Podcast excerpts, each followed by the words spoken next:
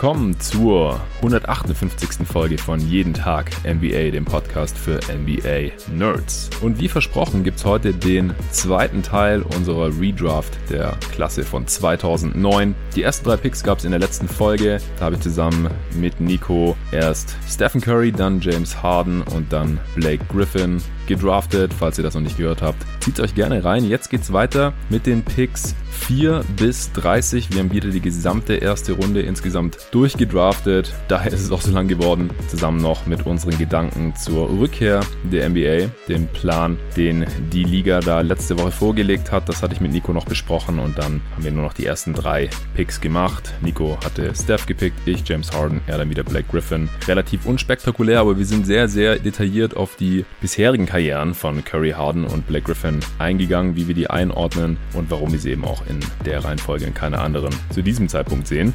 Wie gesagt, jetzt geht es direkt weiter mit dem vierten Pick. Da bin ich wieder dran. Gibt noch einige interessante Spieler in dieser Class. Paar All-Stars, sehr viele Point Guards auch, quasi keine Bigs, paar 3D oder 3D Plus Spieler. Hat riesen Spaß gemacht, auf jeden Fall auch einer der besten Draft Classes dieses Jahrtausends. Zieht euch rein, viel Spaß. Die nächste Folge kommt wahrscheinlich erst nächste Woche. Könnte auch sein, dass dann direkt wieder eine Redraft gibt. Ich bin mir mittlerweile ziemlich sicher, dass ich diesen Monat nur noch die Preview-Reviews zu den Hornets und Hawks mache, weil die halt definitiv nicht dabei sein werden in der Bubble in Orlando. Deren Saisons sind also beendet, das ist abgeschlossen, das kann man besprechen. Bei den anderen Teams tendiere ich gerade dazu, zu warten, bis die wieder spielen, bis die mit ihren acht verbleibenden Regular Season Spielen zumindest mal angefangen haben, ein paar Spiele durch sind, man das ein bisschen scouten konnte. Und dann sprechen wir auch noch über die Mavs, Clippers, Pelicans und Wizards hierbei. Jeden Tag NBA dann erst im August. Also jetzt im Juni gibt es noch ein paar Folgen, hatte ich letztes Mal schon angekündigt.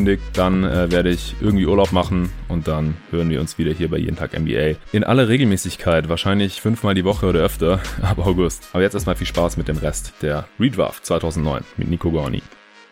Ja, Platz 4 fand ich auch noch relativ einfach. Oh. Also ich hatte Harden und Curry im selben Tier, dann Griffin quasi eins drunter und jetzt nochmal ein neues, wo nur ein Spieler drin ist und da habe ich Drew Holiday drin. Ah, Mann. Der ging erst an 17 weg, also ziemlicher Stil in dieser Class. Äh, der war auch einer der jüngeren Spieler, einer der vier Freshmen in der Class. Wie gesagt, der erste, der jetzt bei uns hier vom Board geht. War einmal All-Star in seiner Karriere nur.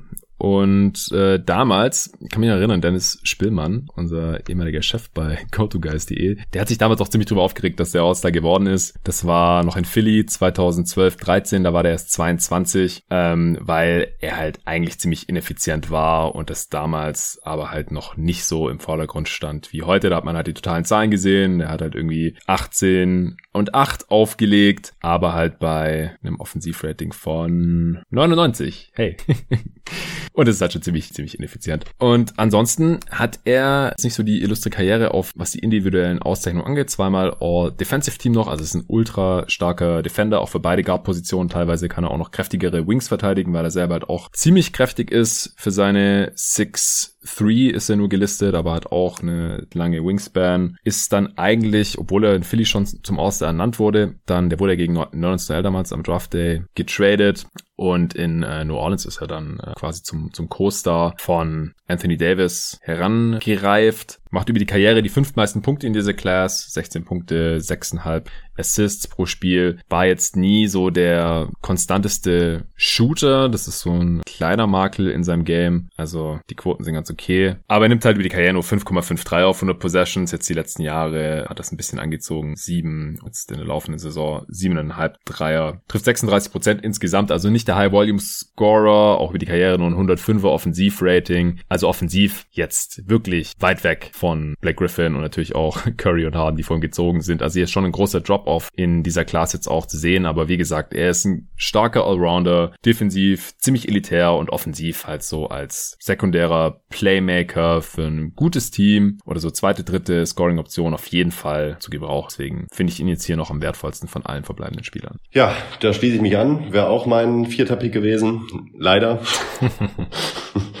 Also ergänzend fällt mir da, um ehrlich zu sein, auch eigentlich gar nichts mehr ein. Also das sind eigentlich perfekt auf den Punkt gebracht. Ich gucke ihm auch gerne zu als Spieler. Ich finde ihn sehr intelligent, vor allen Dingen defensiv. Ähm, macht mir da eigentlich immer Spaß. Und ist, glaube ich, auch so als Impact-Spieler, eben wie du schon gesagt hättest, so als ähm, sekundärer Ballhändler und äh, ergänzende Kraft auch bei einem Contender zu gebrauchen. Und das hat bei mir dann eben auch den Unterschied gemacht, warum ich ihn jetzt hier noch vor ein paar anderen Kandidaten gesehen habe. Ja.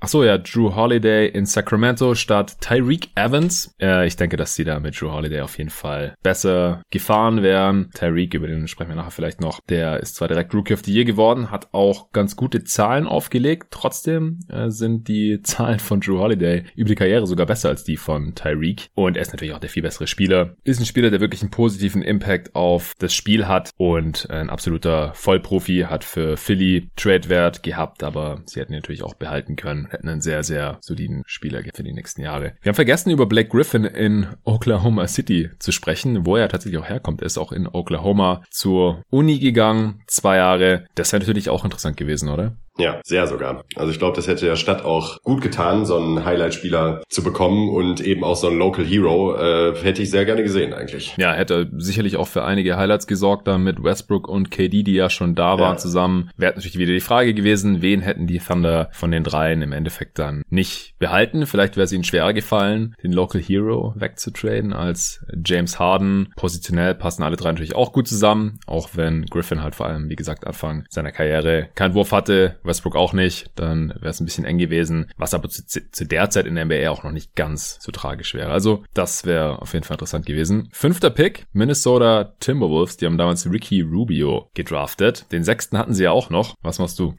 Ähm, tu es. Ich glaube, ja.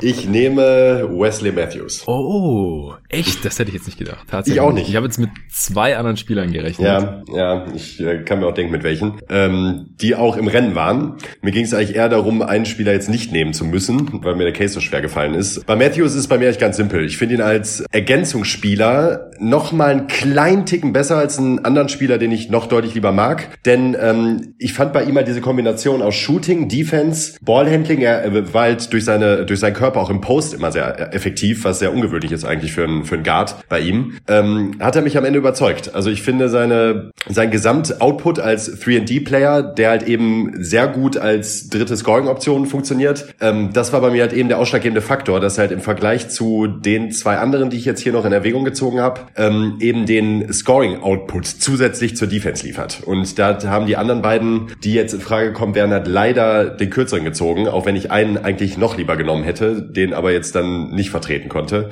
ist es tatsächlich Matthews geworden. Bei ihm ist das Problem mit den Verletzungen. Er hat ja eine sehr schwere Verletzung auch gehabt. Ich weiß gar nicht mehr genau, was es war. Kannst du dich da noch dran erinnern? Achillessehnenriss, wenn ich alles täuscht. Achillessehne war es, glaube ich, mhm. sogar, ja. ja. Da hat er sich ja dann verhältnismäßig dann doch sogar besser rehabilitiert, als man das äh, vermuten konnte und zeigt auch jetzt bei den Bucks eigentlich wieder eine ziemlich gute Saison ähm, als, als Bankspieler. Und ich finde ihn halt über seine Karriere hinweg sind es halt immerhin 786 Spiele. Also Konstanz war da und er hat halt eigentlich auch immer geliefert. Deshalb Matthews an dieser Stelle. Ja, Wirklich wohl fühle ich mich damit nicht, das muss ich, muss ich fairerweise sagen, aber da kommen wir wahrscheinlich gleich noch drauf zu sprechen. Ja, äh, Wes Matthews, undrafted, also super Stil damals äh, von den Utah Jazz, ihn als undrafted Spieler noch reinzuholen. Also Stil nennt man das ja dann eigentlich nicht, sondern super Feind eigentlich. Ähm, schön, dass sie ihn da noch gefunden haben, war ein Senior von Marquette, die Uni von Dwayne Wade. Und ja, hier in, in der Redraft jetzt äh, so hoch schon einen undrafted Spieler zu nehmen, aber ja, Matthews ist halt auch ein sehr, sehr guter Spieler dafür, dass er nicht gedraftet wurde. Du hast ja gerade schon seine Vorzüge genannt. 3D mit noch ein bisschen mehr. Seine Athletik hat nach dem Achillessehnenriss dann tatsächlich ein bisschen nachgelassen. Da wurde er dann noch mehr zum Rollenspieler, als es vielleicht sonst gewesen wäre. Aber die Karriere halt auch 13 Punkte pro Spiel, 3 Rebounds, 2 Assists, guter Shooter und halt noch verhältnismäßig guter Defender. Also Arne hat auch erst in der Preview Review zu den Milwaukee Bucks nochmal gesagt, was für einen guten Job er jetzt hier selbst in seiner Age 33 Season für die Bucks noch gemacht hat, im Prinzip als primärer Wing. Also der hat halt wirklich, ja. der war die erste defensive Option gegen die gegnerischen Stars. Und äh, es gibt sehr, sehr viele Stars auf den Wing-Positionen in dieser Liga und die haben es dann halt immer mit Wesley Matthews hier in erster Linie zu tun bekommen. Über die Karriere fast 9 3 auf 100 Possessions, 38 Prozent. Das ist auch noch sehr stark. Minnesota hat damals ja diesen äh, fünften Pick von den Washington Wizards erworben erworben in einem Trade der für die Wizards im Prinzip ein Win-Now-Deal war, wenn man so will, für Randy Foy, über den haben wir uns ja auch schon unterhalten in der vorletzten Redraft. Der äh, war jetzt nicht äh, der Centerpiece dieses Trades, sondern es war tatsächlich Mike Miller. Dafür äh, ging dann eben der fünfte Pick zusammen mit Ethan Thomas, Darius Songailia und Alexei Petcherov von Washington nach Minnesota guter Deal eigentlich für die Wolves, würde ich sagen, weil äh, zwei Top 6 Picks könnten eine solide Grundlage eigentlich sein im Rebuild. Sie hatten ja im Jahr davor Kevin Love geholt, Kevin Garnett zwei Jahre zuvor weggetradet. Wenn sie halt eben nicht zum einen Ricky Rubio und Johnny Flynn gedraftet hätten, und das Ganze sieht halt noch schlechter aus, wenn man äh, bedenkt, hier Stephen Curry übergangen haben. Ich denke, Wes Matthews wäre auf jeden Fall ein super Komplementärspieler gewesen zu Kevin Love. Ich äh, habe ihn auch höher auf dem Board als Ricky Rubio, den ich sehr mag, aber aus verschiedenen Gründen niedriger sehe. Und es fällt mir jetzt auch sehr viel leichter, hier meinen nächsten Pick zu machen. Wenn mit dem fünften Pick schon Wes Matthews zu den Wolves gegangen ist, dann kann ich hier mit dem sechsten Pick jetzt mit dem besten Gewissen, das ich in dem Fall haben kann, DeMar DeRozan Draft. Ah.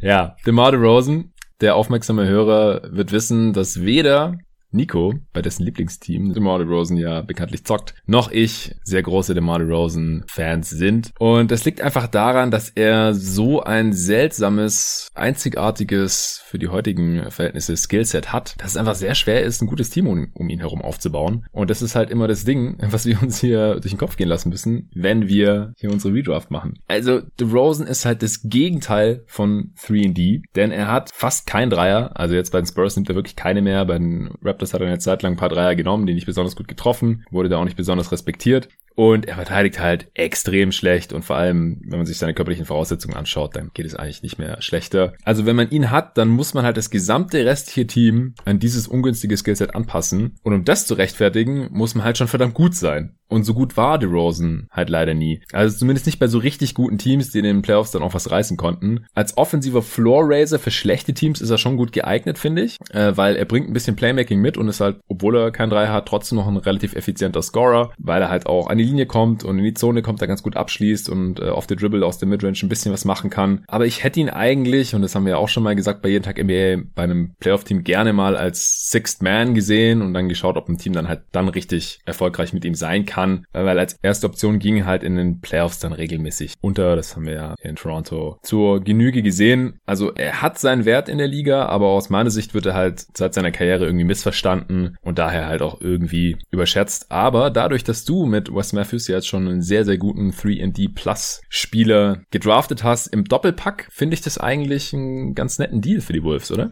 Ja, absolut. Also das finde ich auch, das passt tatsächlich. Ja, ich hätte fast noch gehofft, dass du, was heißt gehofft, aber es hätte auch gepasst, wenn du Danny Green gepickt hättest an fünf. Ja, ganz ruhig. Dann hätte ich den Rosen auch genommen.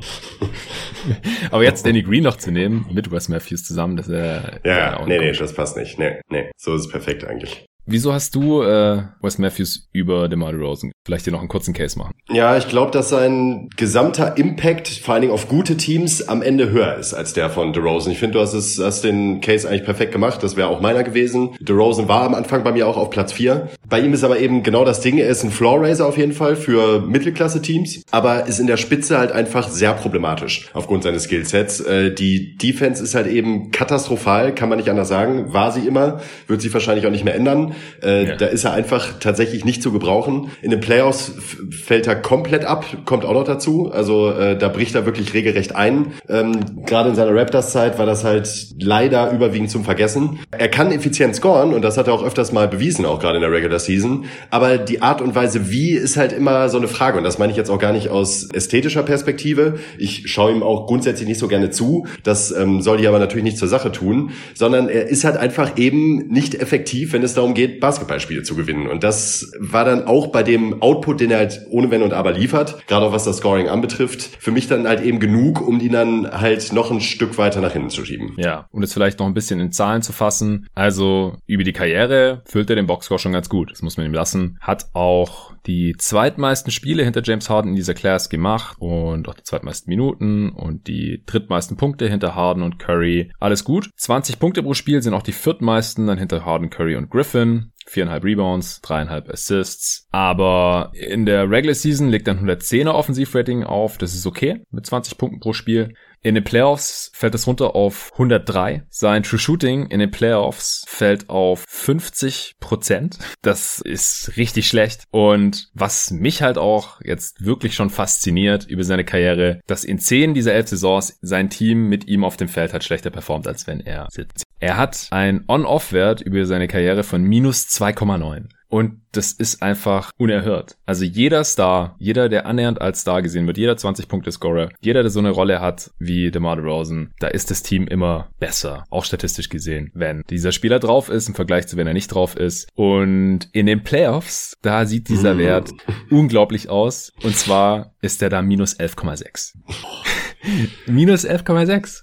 Das gibt's nicht. Ja. Das kann nicht sein. Ich weiß nicht warum, aber das geht einfach nicht klar. Und mir fällt es schon ziemlich schwer, eigentlich hier einen Spieler zu ziehen, so hoch. Er, wir ziehen jetzt ja auch höher, als er in der Realität gedraftet wurde. Der wurde damals von den Raptors an 9 genommen. Jetzt bei uns, wie gesagt, an 6 mit dem das Team halt nachweislich über die Karriere immer schlechter ist. Und ich würde halt einfach nur hoffen, dass wenn er in einer anderen Rolle ist, bei den Bulls wäre er dann hoffentlich auch nicht die erste Option, sondern immer noch Kevin Love und dann halt mit Wes Matthews auf dem Feld, dann kann man das halt irgendwie vertreten. Aber wie gesagt, großer Fan bin ich nicht und ich hätte mir jetzt auch vorstellen können, ihn hier noch ein bisschen niedriger zu draften. Aber ja. der, der Spielerpool, der wird jetzt halt auch relativ schnell ziemlich dünn. Das sind dann halt schon Rollenspieler oder Spieler, die eine sehr kurze Karriere hatten oder oft verletzt waren oder sonstige Defizite haben und wie gesagt, gesagt, DeMar DeRozan hat halt immerhin einen relativ großen Output gehabt in seiner Karriere. Ja, also on-off, äh, wir hatten schon gesagt, aber da auch mal den Unterschied, minus zwei und Curry war bei plus 20 in seiner MVP. So ist halt einfach unfassbar eigentlich, ja. dieser Unterschied. Und äh, was man DeRozan vielleicht noch positiv anrechnen sollte, er kam halt mehr oder weniger so als roher Highflyer in die Liga und hat sich da dann schon gemacht als Scorer. Mhm. Also, wie du es auch gesagt hattest, so,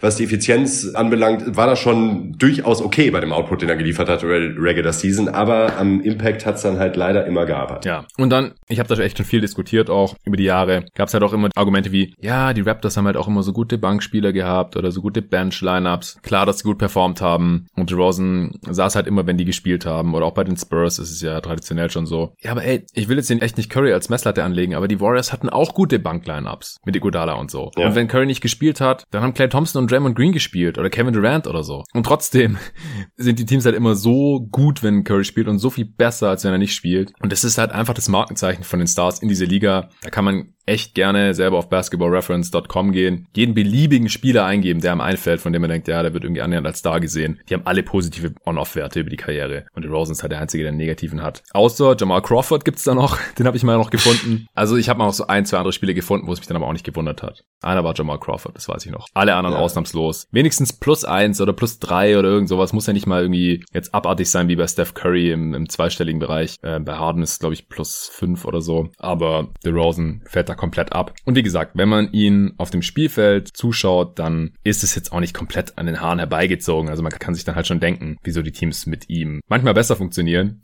als wenn ja. er nicht spielt. Griffin hat übrigens über, über die Karriere plus 7,4, sehe ich gerade. Gut, dann äh, haben wir jetzt Wes Matthews und DeMar DeRozan bei den Wolves untergebracht. Vielleicht noch ganz kurz zu Johnny Flynn, weil ich habe ihn jetzt heute nicht auf dem Board. Ich gehe mal davon aus, du auch nicht, denn der hat nur drei Saisons in der NBA verbracht. Damals in sechs gedraftet worden. Kannst du dich noch irgendwie an Johnny Flynn erinnern? Athletisch war auf jeden Fall. Also äh, ich habe mich äh, vor zwei Tagen auch über die Draft nochmal mit einem Kuppel unterhalten und der hat auch mal gesagt, ja, Johnny Flynn, weißt du ganz genau, wie ein äh, Basketballkollege von uns, ähm, wir haben zusammen im Verein gespielt, mhm. und ja, Leute, Johnny Flynn, aus dem wird was.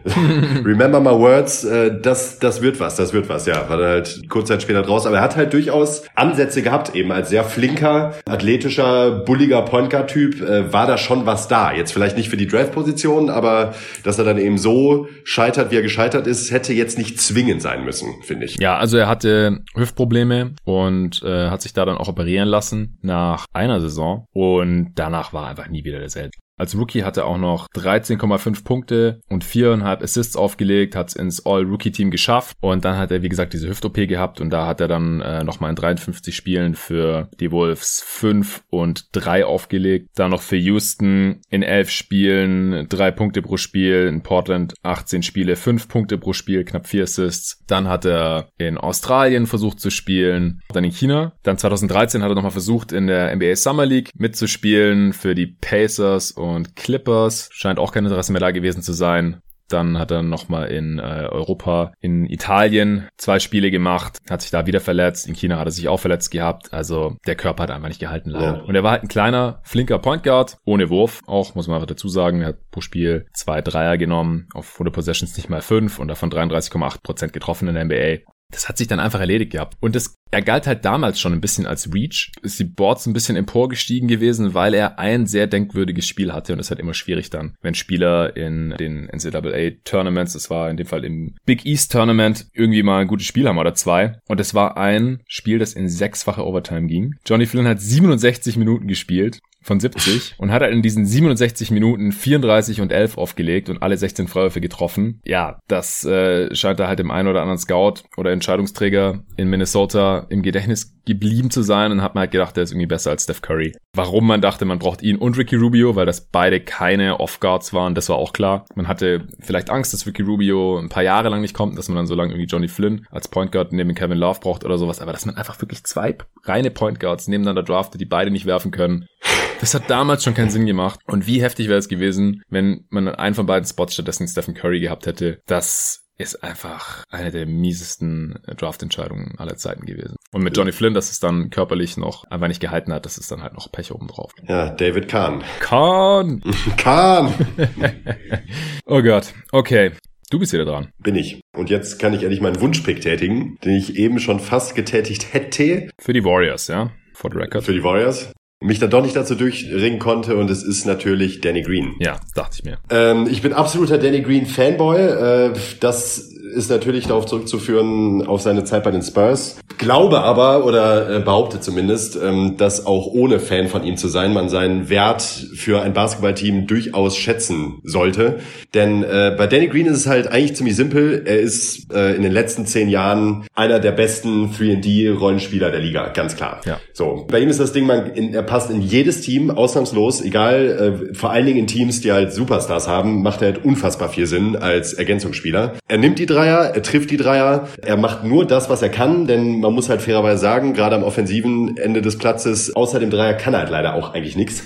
Also er kann weder dribbeln, noch passen, noch irgendwas anderes mit dem Ball anstellen, macht er zwar immer mal wieder, aber halt eben so verschwinden gering, dass es eigentlich absolut keinen Einfluss hat. Ist aber eben über seine Karriere hinweg, ich habe die Zahlen hier mir gerade noch, noch mal aufgerufen, nimmt er halt immerhin 9,2 Dreier auf 100 äh, Possessions und trifft die halt zu 40 Prozent über seine Karriere hinweg. Und das ist halt halt ein sehr gutes Niveau, ja. muss man, muss man auf jeden Fall sagen.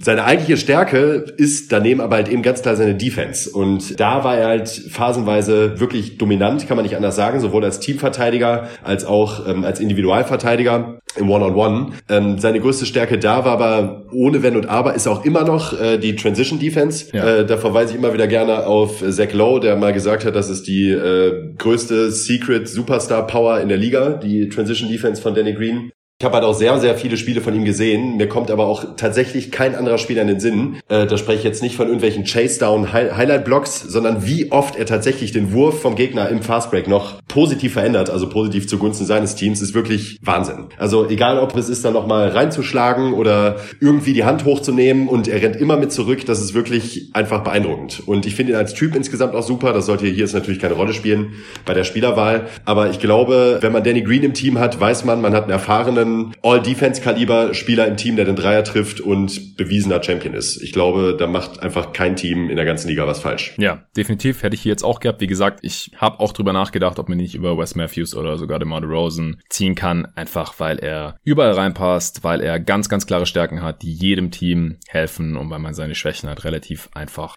ausgleichen kann. Er hat ja auch eine interessante Karriere hingelegt. Er wurde ja damals von den Cavs gepickt, erst an 46, also hier auch Stil eigentlich, aber die Cavs hatten nichts davon, denn sie haben sein Talent oder seine Skills verkannt, muss man einfach so sagen. Also die haben ihn gedraftet, er hat dort kaum gespielt, dann hat man ihn in die G-League geschickt und dann ein Jahr später wurde er nach dem Training Camp oder im Training Camp einfach gewaved. Einen Monat später haben die Spurs gedacht, komm, probieren wir mal, haben ihn dann aber tatsächlich auch erstmal nicht mehr behalten und dann auch erst Ende der Saison wieder unter Vertrag genommen. Hatte da noch acht Spiele gemacht und dann erst in der folgenden Saison hat er dort wirklich einen Rotationsplatz bekommen, 66 Spiele gemacht. Ab da war er dann fester Bestandteil des Teams hat entsprechend viele Minuten auch gesehen. Ich kann mich auch erinnern, 2012, 13 hat er in den Playoffs und vor allem in den Finals so gut getroffen, dass wenn die Spurs gewonnen hätten, dann wäre er ein ernsthafter Anwärter auf den Finals MVP gewesen, oder? Ja, wäre auf jeden Fall. Ich habe äh, zufälligerweise genau die Zahlen auch gerade nochmal hier vor mir liegen.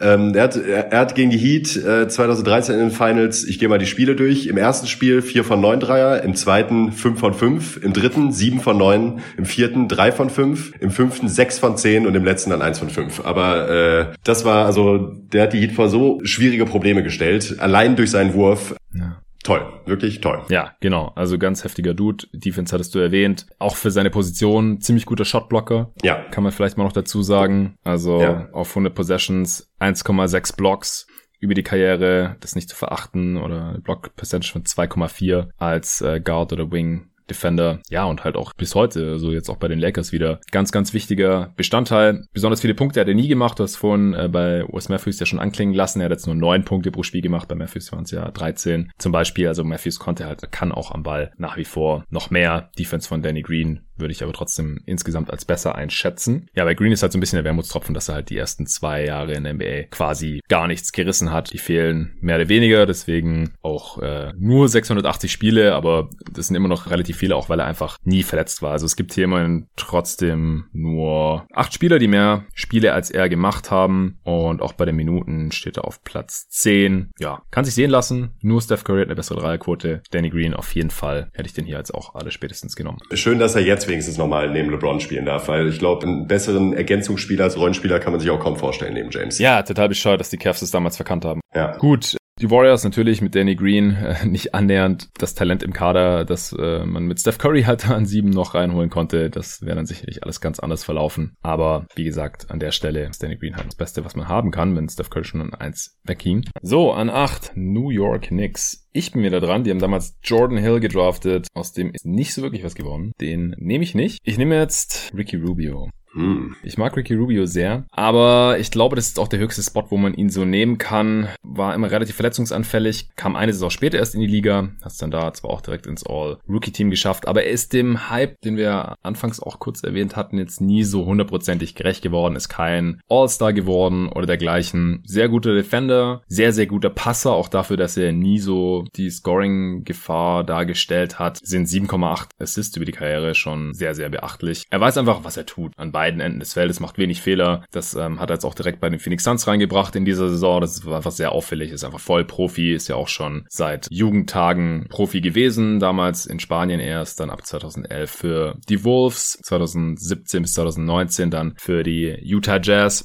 ja, ich finde einfach, dass er von den ganzen Point Guards, die jetzt hier noch auf dem Board sind, die beste Mischung bringt aus Defense und Offense. Leider geht ihm halt der Wurf ein bisschen ab hat jetzt über die Karriere nicht mal 33 Prozent seiner Dreier getroffen, nimmt auf 100 Possessions 4,3 und seinen besten Jahren hat er so ein bisschen über 6 Dreier auf 100 Possessions genommen für die Utah Jazz, 106er Offensivrating trotzdem über die Karriere. Das ist jetzt nicht besonders effizient, das liegt auch an einem relativ miesen True Shooting von 51,4, aber wie gesagt, er hat hauptsächlich an dem nicht vorhandenen Dreier und dass er das halt auch nicht so wirklich von anderen Spots auf dem Feld irgendwie wettmachen kann. Also er ist auch am Ring ein relativ schlechter Finisher, weil er jetzt nicht besonders athletisch ist über die Karriere, 50% im Ring, das ist ist schon ziemlich schlecht, oh. auch aus der Midrange, jetzt nicht besonders berühmt. Komischerweise ist er aber ein sehr guter Freiwurfschütze, 84% über die Karriere. Das rettet das Ganze da noch so ein bisschen. Aber er ist für mich halt von allen verbliebenen Point Guards der beste Defender, also zumindest die, die ich jetzt halt in diesem Tier hier habe, der beste Playmaker und an sich einfach ein Spieler, von dem ich mir noch einen positiven Impact erwarte, eine stabilisierende Kraft sozusagen hier auch auf diese New York Knicks. Ja, da würde ich mich anschließen. Da kann ich eigentlich auch nicht viel ergänzen. Ich gucke ihm auch sehr gerne zu, eben weil er ein sehr spielintelligenter Spieler ist, der defensiv auch wirklich, wirklich einen super Job macht. Auch von den Advanced Stats eigentlich immer einen guten Impact hatte. Ja. Sehr guten Impact, gerade dafür, oder trotz dessen sollte man eher sagen, dass er eben keinen Wurf hat oder keinen bemerkenswerten Wurf, hat er sich dann trotzdem immer verhältnismäßig gut eingefügt in Offensivkonzepte. Finde ich schon, dass man ihm das anrechnen muss. Bei ihm ist natürlich auch dieses Verletzungsding, ja, 555 Spiele Spiele ist halt wenig, gerade im Vergleich zu ein paar anderen, die wir jetzt schon gezogen haben. Deshalb finde ich ihn jetzt an der Stelle eigentlich auch genau richtig. Ja, genau. Also immerhin macht er das über die Minuten ein bisschen wett. Also es gibt nur zehn Spieler in der Class, die mehr Minuten haben als er und ich habe jetzt hier an acht genommen. 555 Spiele ist Platz 18 in dieser Class. Wenn er gespielt hat, hat er auch ziemlich viele Minuten abreißen können, hat auch elf Punkte pro Spiel gemacht, ist Platz 12. Ja, also wie gesagt, kein besonders profilierter Scorer in dieser Class, aber es gibt jetzt auch nicht mehr so viele Spieler, die jetzt deutlich mehr gescored haben als er. Oder wenn, haben die halt andere Löcher. Ja. Hättest du ihn jetzt hier auch genommen oder hast du einen anderen Spieler jetzt noch auf dem Board? Ich hätte ihn auch genommen, tatsächlich. Ah. War auch die Position. Okay. Also bisher sieht es bei uns, glaube ich, wieder ziemlich ähnlich aus. Scheint so habe jetzt dann allerdings einen der sehr, sehr seltenen Bigs auf diesem Draftboard. Mhm. Und zwar nehme ich jetzt äh, Taj Gibson. Ja, als du Big gesagt hast, war es mir klar, weil es gibt eigentlich keine andere Option. Zumindest nicht in dieser Range. Ja, krass. Nee, das stimmt. Der geht jetzt auch um einiges früher weg hier schon für die Toronto Raptors. Aber Pick 26 war der damals von USC, Service College wie DeMar DeRozan. Was gefällt dir an ihm? Ganz stark runtergebrochen seine Defense. Ich fand ihn als Verteidiger immer sehr beeindruckend, weil er sowohl was ähm, Team-Defense angeht, als Ringbeschützer und in der Pick-and-Roll-Defense eigentlich immer einen sehr guten Job gemacht hat. Auch als Post-Up-Defender, dadurch, dass er halt sehr kräftig ist als Spieler, eine bullige Statur hat und da auch immer wusste, wo er zu stehen hat. Als Shotblocker gut, jetzt nicht wahnsinnig gut, aber gut auf jeden Fall. Und offensiv halt eben auch seine Rolle gekannt hat und äh, oder kennt, äh, ist er noch aktiv und da auch genau weiß, was er zu tun hat. Hatte einen ziemlich beachtlichen Midrange-Wurf, der jetzt nicht super gut war, aber zumindest gut. Den Dreier hat er nicht genommen, äh, wird sich wohl auch nicht mehr ändern. Ja. Finde ihn aber eben als ähm, Rollenspieler Big auch sehr, sehr, sehr brauchbar. Auch in äh, auch bei Contender-Teams eben. Das hat er bei den Bulls gezeigt. Und äh, könnte ich mir bei ihm halt auch in seiner Prime, könnte ich mir ihn halt auch bei vielen anderen Contendern problemlos vorstellen in der Rotation bei den Bigs. Ja. Die Per Game Stats, die hauen jetzt niemanden um. Er hat die drittmeisten Spiele gemacht in dieser Class tatsächlich, also ziemlicher Ironman, 799 Spiele, knapp 10 und 6 über die Karriere aufgelegt, sind noch zweitmeisten Rebounds pro Spiel nach Griffin in dieser Class. Ansonsten schließe ich mich dir einfach an. Er war ein sehr, sehr guter Defender, jetzt kein All-Defense-Material, hat es damals auch direkt ins All-Rookie-Team geschafft, auch weil seine Rolle bei den Bulls damals direkt relativ groß war. Das waren ja diese Derrick Rose Contender-Teams dann auch, noch mit Joachim Noah und so. Da war er jetzt eigentlich sehr, sehr lang. Dann ein bisschen Oklahoma City, da wurde er hingetradet. Dann zwei Jahre Minnesota und jetzt noch das letzte Jahr in New York als Wett mittlerweile schon 34, auch weil er damals schon 24 war. Es war also ein sehr, sehr alter Rookie schon. Deswegen sicherlich auch damals sehr viel später geworden als hier heute bei uns. Ich hatte ihn tatsächlich aber ein Stück weiter unten also einfach, weil ich halt bei Bigs immer das Replacement-Level für relativ hoch halte. Also so einen defensiven Big ohne Wurf, der nichts so wirklich herausragen kann, den kriegt man auch in der Free Agency normalerweise relativ gut. Aber er ist auf jeden Fall jetzt auch in diesem Tier hier mit drin. Für Toronto auch an neun. Denke ich, passt es noch. Hätte auch neben Chris Bosch, der damals noch da war. Das wäre wahrscheinlich so das Hauptkriterium gewesen damals. An 10 bin ich wieder dran. Milwaukee Bucks. Die haben damals Brandon Jennings gedraftet. Der hatte auch einen interessanten Werdegang gehabt. Der kam nämlich nicht von College, sondern hatte ein Jahr in Italien gespielt nach der Highschool, weil er irgendwie keinen Bock aufs College hatte. Und wie gesagt, direkt in den NBA durfte man ja nicht mehr. Und dann er sich hat damals für den Weg entschieden. Ich glaube, das war einer der ersten, der gesagt hat, okay, dann zocke ich halt ein bisschen im Ausland. Das haben wir seither noch ein paar andere Spiele gemacht. Heutzutage gehen viele dann nach Australien oder Moody ging mal China damals. Und er ist dann hier trotzdem noch in der Top 10 weggegangen ich würde jetzt aber einen anderen Spieler nehmen. Ja, ich nehme Jeff Teague, auch einer der vielen Point Guards in dieser Class. Er hat über die Karriere 13 und 6 ungefähr aufgelegt, war einmal All-Star in äh, dem Jahr, in dem die Hawks da 60 Siege geholt haben. Auch einer der schlechteren All-Stars. Wahrscheinlich also auf dem Niveau hat über die Karriere aus meiner Sicht nicht agiert. Defensiv ziemlich solide, guter Vorbereiter, guter Slasher auch, einigermaßen athletisch, aber ziemlich dünn. Sein Wurf war jetzt auch nicht so wirklich vorhanden, hat die viertmeisten Spiele in dieser Class gemacht mit 771. Ja, ich halte ihn jetzt halt von den verbliebenen Point Guards für hier noch am solidesten. Wie gesagt, großes Manko bei ihm, wieso ich ihm jetzt zum Beispiel auch nicht Rubio vorziehen konnte, ist, weil er halt auch keinen Dreier hatte. Also die Quote sieht über die Karriere zwar ein bisschen besser aus mit knapp 36 Prozent, aber er kam als absoluter Non-Shooter in die Liga. Also der hat als Rookie halt echt nur sieben Dreier getroffen, 71 Spielen. In der zweiten Saison 18 Dreier getroffen. Und dann wurde es so langsam mehr, aber so wirklich hoch wurde das Volumen eigentlich nie. Viereinhalb Dreier auf 100 Possessions, ungefähr das Niveau von Ricky Rubio eben. 109er Offensivrating ist in Ordnung, deswegen nehme ich jetzt Jeff Teague an der Stelle für die Milwaukee Bucks. Ich finde ihn besser als Brandon Jennings, besserer ja. Defender, ähnlich guter Playmaker. Ähm, ja, Jennings ist bei mir immer auch ein bisschen als Ego-Zocker. Absolut.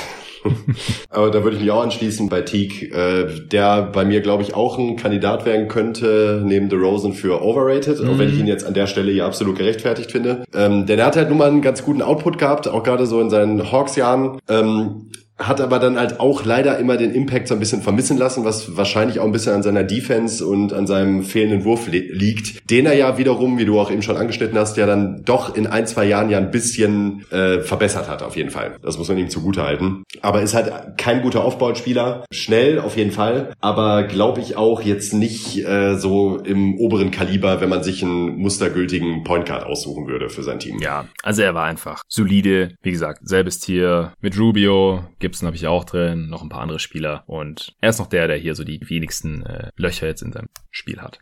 An 11 bist du wieder dran. New Jersey Nets, damals noch, die haben Terrence Williams gedraftet. Spieler, den ich eigentlich sehr mochte von den Anlagen her. Der hatte so, hat mich so ein bisschen an Andre Godala erinnert. Leider hat er nicht den Kopf von Andre Godala gehabt. Also das Spielverständnis ging ihm da leider völlig ab. Athletisch war er auf jeden Fall. Hatte auch Vision. Wurf war nicht so wirklich da und er konnte sich leider nicht so lange in der Liga halten. Wen nimmst du? Da nehme ich jetzt für die Nets äh, einen weiteren Spur und zwar Patty Mills. Ah, ja, einer der vielen Point Guards hier jetzt. Einer der vielen Point Guards, auf jeden jeden Fall. Bei Patty Mills ist das, ist das Ding, man muss wissen, was man möchte und was man dann mit ihm auch bekommt. Er ist kein Ballhändler, also in dem Sinne kein äh, Point Guard, wie man sich das vorstellen wollen würde. Er kann natürlich den Ballvortrag übernehmen, aber ist halt kein Playmaker, das auf keinen Fall. Ist dafür aber eben Off-Ball sehr gut. Wirklich sehr, sehr gut. Er weiß da genau, was er zu tun hat. Ist, glaube ich, so mit Kyle Lowry zusammen in der aktuellen Liga einer der Spieler, die mir immer einfallen, wenn es darum geht. Bewegung abseits des Balles, das ist bei Patty Mills, da kann ich jedem, auch wenn es aktuell aktuell nicht so viel Spaß macht, nur empfehlen, sich mal ein Spurs-Spiel wieder anzugucken. ähm, er bewegt sich unfassbar gut auf Ball. Er ist immer in Bewegung, äh, trifft sehr, sehr schnelle Entscheidungen und ist in der Hinsicht dann eben auch ein absoluter Impact-Spieler. Und wir hatten es eingangs schon mal erwähnt bei James Harden und das kommt bei ähm, Paddy Mills jetzt auch wieder zum Tragen. Er hebt halt seine Performance in den Playoffs nochmal hoch. Also er spielt tatsächlich in den Playoffs über seine Karriere und hat auch einige Playoff-Spiele zu verbuchen. Sind immerhin 90, also ist schon durchaus eine Sample-Size mhm. für die Playoffs. Da liefert er halt. Er hat dann 111er Offensivrating, nimmt 10,9 Dreier auf 100 Possessions und trifft davon 38 Prozent. Ja, also das ist als Rollenspieler schon sehr wertvoll. Und er war halt auch immer Bestandteil von wirklich starken Bench-Line-Ups der Spurs und äh, hat halt geliefert über seine Karriere hinweg. Man kann bei ihm natürlich kritisieren, eben einmal, dass er kein Ballverteiler ist, dass er defensiv angreifbar ist, gerade aufgrund seiner Statur. Äh, da ist er zwar bissig und engagiert, aber halt eben aufgrund seiner Physis eben oft irgendwie benachteiligt. Ähm, liefert aber eben als Rollenspieler. Und ich finde dieses Gesamtpaket jetzt eigentlich ziemlich attraktiv an dieser Position, weil man bei ihm eben genau weiß, was man bekommt und er das halt auch liefert, auch in entscheidenden Momenten.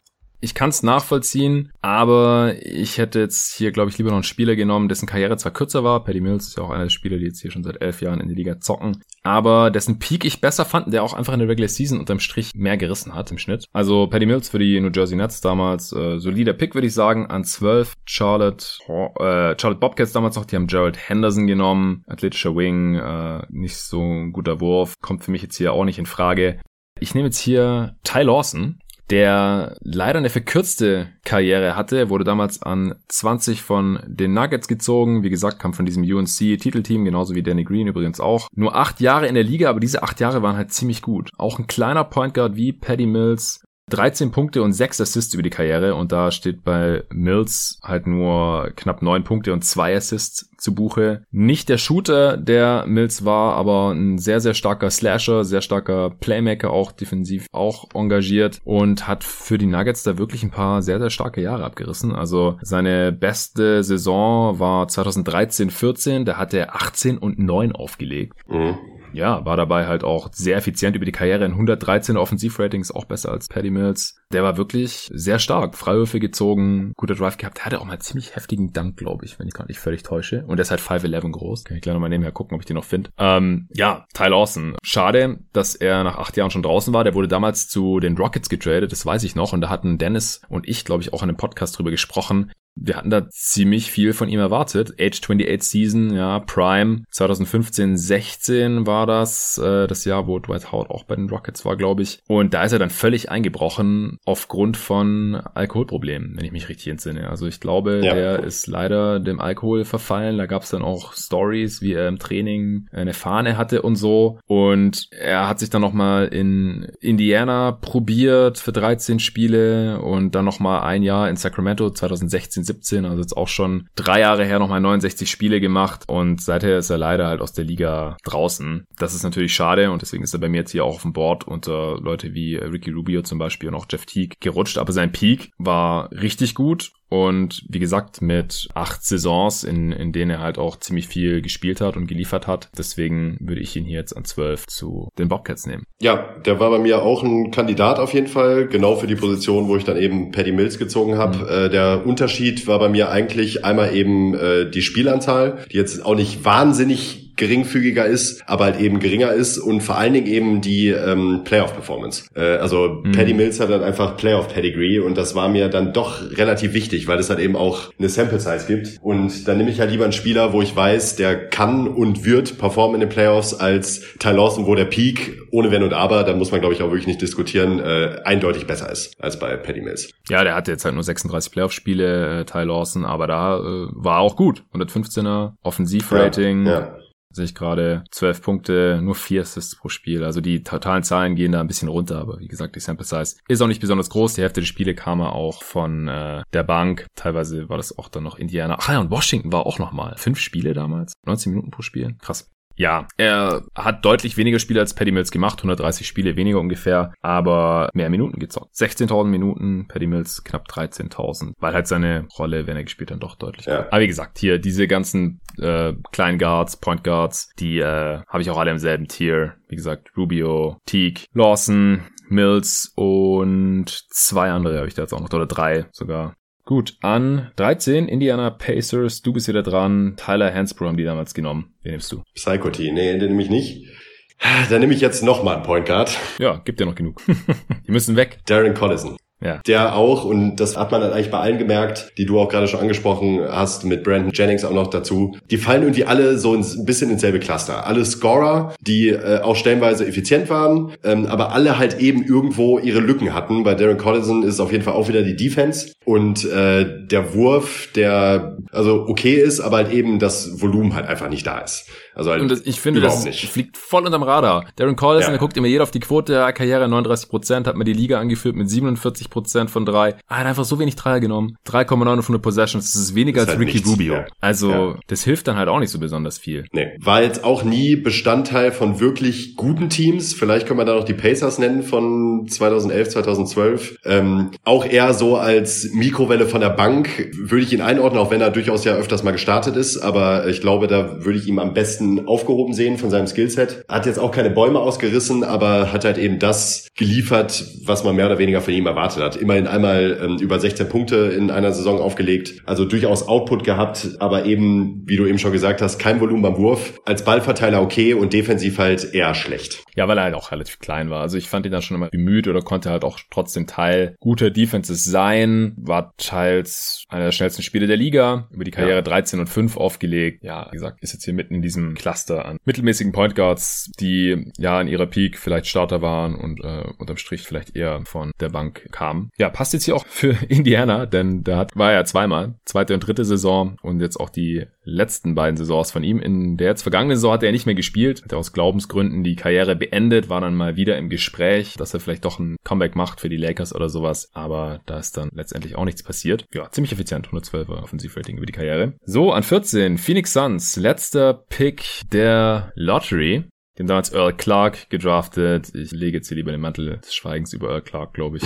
Der hatte ganz nette Tools, so als relativ athletischer, aber auch nicht überathletischer, relativ langer Forward, so hat man gehofft, dass der vielleicht Richtung Lamar Odom oder sowas geht. Aber letztendlich konnte er alles ein bisschen und nichts wirklich und das hat dann halt auch für die NBA gereicht, leider. Ich nehme hier jetzt Patrick Beverly, weil er ist ein guter 3D Point Guard, also 3D Guard, passt sehr gut neben einem anderen balldominanten Spieler auf jeden Fall, weil er den Ball jetzt auch nicht unbedingt braucht. Das ist auch nicht seine Stärke, andere Spieler in Szene zu setzen. Wenn seine Karriere länger wäre, dann hätte man hier, ihn hier auch heute früher draften können, ja. weil er einfach ein sehr wertvolles Skillset hat. Also jetzt nicht auf dem Niveau von Danny Green oder so, weil er einfach aufgrund seiner Größe jetzt auch nicht so flexibel verteidigen kann und auch nicht den defensiven Impact hat. Viele sagen ja auch, dass er defensiv überschätzt ist, einfach aufgrund seiner Antics, weil er halt ein Psycho ist und halt auch so verteidigt und die Leute halt auch viel nervt und da Stress anfängt und technische Fouls provoziert und selber welche bekommt und so weiter. Aber er ist auf jeden Fall ein guter Defender und jemand, der sich da reinhängt, hat halt nur 428 Spiele gemacht, acht Jahre in der Liga, 12.000 Minuten. Das ist jetzt alles nicht ganz oben dabei in dieser Class. Also die Minuten sind Platz 21. Ich nehme jetzt hier trotzdem auf Platz 14 schon, eben aufgrund des relativ wertvollen Skillsets. Er macht neun Punkte, viereinhalb Rebounds auch pro Spiel. Das ist ziemlich viel auch für einen Guard. Das ist ein guter Rebounder, nur dreieinhalb Assists. Weil wie gesagt, das ist nicht seine Stärke als primärer Ballhändler da aufzutreten trifft 38 Prozent seiner Dreier über die Karriere und das bei ziemlich gutem Volumen, 7,3 Versuche auf 100 Possessions, 114 äh, Offensivrating, deswegen auch. Aber er wurde damals von den Lakers gedraftet an 42, hat dann aber nochmal drei Jahre gebraucht, um es wirklich in die NBA zu schaffen, wurde mehrmals in Training Camps aus dem Roster gestrichen, auch von den Miami Heat zum Beispiel, die ihn eigentlich auch hätten brauchen können. 12, 13 ist er dann bei den Houston Rockets hängen geblieben und da ja auch bis 2016, 17 geblieben. Jetzt die letzten paar Jahre haben wir ihn bei den LA Clippers gesehen und ich hätte ihn damals, wie gesagt, ganz gerne eigentlich an 14 bei den Suns gehabt, jetzt mit dem Wissen im Nachhinein. Wobei man muss halt auch sagen, wenn er die nächsten drei Jahre nicht da gespielt hätte, dann hätte er Steve Nash natürlich auch verpasst. Ja, also auch da, äh, wie du schon gesagt hast, hätte er mehr Spiele, hätte ich ihn auch vor Collison auf jeden Fall gezogen und wahrscheinlich auch vom Mills und Teague vielleicht sogar. Könnte ich mir sogar mhm. vorstellen können, weil ich halt dieses äh, Skillset insgesamt, äh, wie du auch schon gesagt hast, einfach äh, sehr, sehr wertvoll finde. Also ich finde ihn auch als äh, Verteidiger auch ein bisschen überschätzt, was aber nicht heißt, dass er kein guter Verteidiger ist, sondern dass er halt eben nicht absolut elitär ist, was halt eben schon aufgrund äh, seiner physischen Tools auch kaum möglich ist. Er spielt halt immer mit vollem Einsatz und äh, macht halt auch eine Menge Show in der Defense. Das täuscht dann halt eben ein bisschen darüber hinweg, dass er halt manchmal auch ein bisschen Probleme bekommt, wenn halt physisch überlegenere Spieler ihm gegenübergestellt werden. Aber das sollte seinen Wert halt nicht mindern, weil 3D als äh, Point Guard ist halt schon verdammt wertvoll und deshalb finde ich das hier eigentlich super als Pick. Ja, also vor allem, solange man halt noch Playmaker oder primären Ballhändler auf einer anderen ja. Position hat, wie es die äh, Clippers ja jetzt eigentlich haben oder die haben halt noch einen Lou Williams. Zweimal All-Defensive Team, übrigens auch, also an 14, auf jeden Fall noch guter Value. So, wir haben noch eine halbe Runde vor uns, jetzt müssen wir uns mal hier ein bisschen sputen, würde ich sagen. An 15 Detroit Pistons, die haben, die haben damals Austin Day gedraftet, da hat man gehofft, dass es so ein langer Forward Award mit Wurf ist, konnte sich letztendlich nicht so lange in der Liga halten. Wen nimmst du? Da nehme ich jetzt äh, Murray Carroll. Ja, den habe ich ja auch noch in diesem Tier drin. Ja, auch ein Spieler, der nicht so viele richtig gute Jahre hatte, weil er auch so ein Late Bloomer nee, war. Ja, ja, genau. Late Bloomer hatte dann wiederum ein paar gute Jahre, vor allem dann eben bei den äh, bei den Hawks. Da war er dann wirklich auch als 3D-Spieler ligaweit bekannt und auch sehr geschätzt. Dem Ruf ist dann leider auch später nicht mehr ganz so gerecht geworden. Ähm, ich fand zwar, dass er gerade bei den Nets auch als Ballhändler nochmal eine mhm. interessante Rolle eingenommen hat, was man ihm vielleicht gar nicht so zugetraut hätte. Also da hat er durchaus einen guten Job gemacht und das hat halt vorher eigentlich gar nicht in dem Bereich. Nicht, weil, weil das zwingend nicht konnte, sondern äh, weil das einfach nicht gemacht hat oder halt eben so nicht eingesetzt wurde. Hat den Dreier halt über seine Karrieren weg solide getroffen, aber halt auch nicht auf dem Niveau, dass man halt vielleicht bei einem sehr guten 3D-Spieler gerne gesehen hätte und hat halt vor allen Dingen defensiv in den letzten Jahren meiner Meinung nach auch ein bisschen nachgelassen. Mhm. Und das drückt sein Value dann eben auch ein bisschen jetzt gerade in der vergangenen oder so halblaufenden äh, Saison noch bei den Spurs, was auch eine absolute Vollkatastrophe war, was man nicht ihm zuschreiben sollte, auf keinen Fall. Äh, das war ganz komisch, was da passiert ist. Ich mag ihn als Spieler total, als Spielertyp auch und äh, er hat durchaus seinen Wert in der Liga, auf jeden Fall. Was ich interessant finde, er wurde halt damals von Memphis äh, gepickt an 27, auch noch als Small Forward offiziell, aber hat halt gar keinen Dreier gehabt. Und dann ist er so ein bisschen rumgetingelt zwischen Houston, Denver, Utah, nirgendwo wirklich Dreier genommen und dann bei den Hawks, ja, Hawks University, auf einmal angefangen Dreier zu ballern, 36% getroffen, 39% getroffen und war dann halt auch Teil dieses 60-Siege-Teams. Dann äh, Toronto hatte dieses Skillset auch noch weiter gehabt, die haben ihn dann aber letztendlich ja eigentlich gedumpt zu den Nets. Die haben ihn dann auch nochmal ganz gut eingesetzt. Die letzten Jahre und jetzt äh, ja ist die Karriere mit 33 dann äh, vielleicht schon langsam vorbei. Houston hat ihn jetzt nochmal eingesammelt, vielleicht sehen wir nochmal in Playoffs dann. Mal sehen. Aber insgesamt hier auf jeden Fall ziemlich guter Value. Dann 15 für die Detroit Pistons auch sehr viel besser als Austin Day. Den hätte ich jetzt auch genommen. An 16 sind die Chicago Bulls dran. Die haben damals James Johnson gedraftet.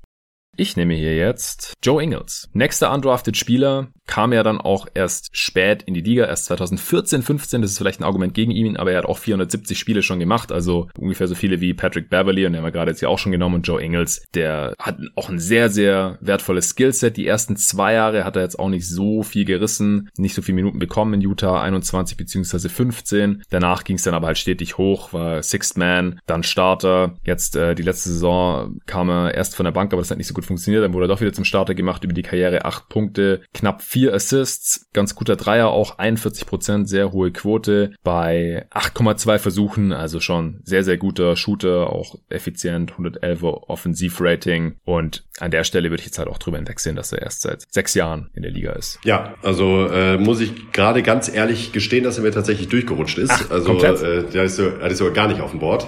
Nicht, weil ich ihn nicht schätze, sondern im Gegenteil. Äh, ich ärgere mich gerade ein bisschen. Ich glaube, er ist sogar noch drei oder vier Positionen früher gezogen. Echt, aber, boah, aber bei sechs Saisons, ja, ich konnte es nicht. Ja, das hat, das also allein, also vom reinen Spieler-Value her und unabhängig von den äh, von den absolvierten Spielen ähm, müsste man ihn da deutlich höher sehen. Ja klar, also äh, also ja, ja, ja, wenn man jetzt einfach nur auf die Peak schaut, dann kann man den vielleicht schon an fünf nehmen oder so. Ja, ja, ja. Äh, da ist bei uns Wes Matthews weggegangen. Also ja, Joe Ingles, auch guter Defender, gerade für seine ja, nicht so sehr vorhandene Athletik, einfach weil er so smart ist und dann halt noch das Playmaking und Dreier, also das ist halt 3D plus Playmaking. Ja. Das ist schon extrem wertvoll. Ja. Aber wie gesagt, sechs Saisons ist halt nicht so viel. Jetzt, wenn man hier überlegt in der Draft, ich bekomme den Spieler erst fünf Jahre später, kann man das jetzt nicht ja, wirklich ja, äh, nee, stimmt. früher, ich konnte es nicht früher verantworten. Nee. Er ist auch, äh, da erinnere ich mich immer gerne an die Playoff-Serie gegen die Clippers von den Jazz, wo er JJ Reddick so komplett aus dem Spiel genommen hat für, äh, hm. ich weiß nicht, ob es nur ein Spiel war oder die ganze Serie, aber Reddick hat nichts gerissen, weil er so an ihm kleben geblieben ist, was man von ihm wahrscheinlich physisch und athletisch halt überhaupt nicht erwarten würde, aber der ist ja um die Screens gehetzt. Das fand ich wirklich beeindruckend und ich mag ihn als Spielertyp auch total gerne.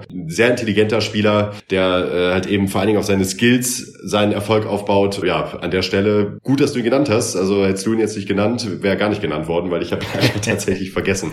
Keine Sorge. Es gab einige gute undrafted Spieler. Wes Matthews haben wir schon, Joe Ingles auch. Ein, zwei andere habe ich jetzt auch noch auf dem Board. Du bist jetzt aber wieder dran. An 17, Philly, damals Drew Holiday, der ist schon weg. Mhm. Dann nehme ich jetzt James Johnson. Ja, über den habe ich gerade auch schon nachgedacht, weil er ja in der Realität eine Position früher weggegangen ist, damals zu den Bulls. Ja, ich mochte James Johnson eigentlich immer sehr, aber ja. seine Karriere jetzt doch nicht ganz, ja, das Maximum rausgeholt, finde ich. Nee, die Tools waren da, auf jeden Fall. Also sehr, sehr physischer Spieler, einfach eine extreme Härte auch gehabt. Oder hat er noch. Wir sprechen halt immer in der Vergangenheit, aber es gibt ja viele Spieler, die ja halt durchaus noch aktiv sind. Ja. Auch wenn sie mittlerweile noch. im fortgeschrittenen Alter sind, ist er noch. Leider kein Wurf, aber ich, ich fand ihn trotz dessen Offball immer gar nicht schlecht, weil er halt ein äh, schon ziemlich guter Cutter ist. Hm. Auch sich gerade bei den Heat halt eben auch in gute Defensiv, äh, nicht defensiv auch, aber auch vor allen Dingen Offensivkonzepte immer gut eingefügt hat in seiner Rolle, obwohl er eben keinen Wurf hat. Und äh, ich finde schon, dass man ihm das anrechnen sollte. Er hat jetzt eigentlich nichts, was irgendwie so heraussticht, wo man sagen würde, das ist sein Trumpf oder das kann er wahnsinnig gut. Mhm. Aber an der Stelle jetzt vom Gesamtniveau her schon brauchbar, finde ich. Ja,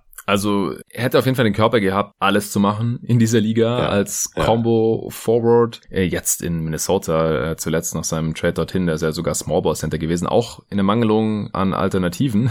Aber normalerweise, also wurde er als Dreier, Vierer so gedraftet damals. Ist ein Journeyman. Chicago, Toronto, Sacramento, Memphis, wieder Toronto, Miami dann, wo er den dicken Deal auch bekommen hat. Da war er tatsächlich am längsten und jetzt der im Endeffekt gegen Gorgie Jang eigentlich nach Minnesota gegangen, also über Memphis.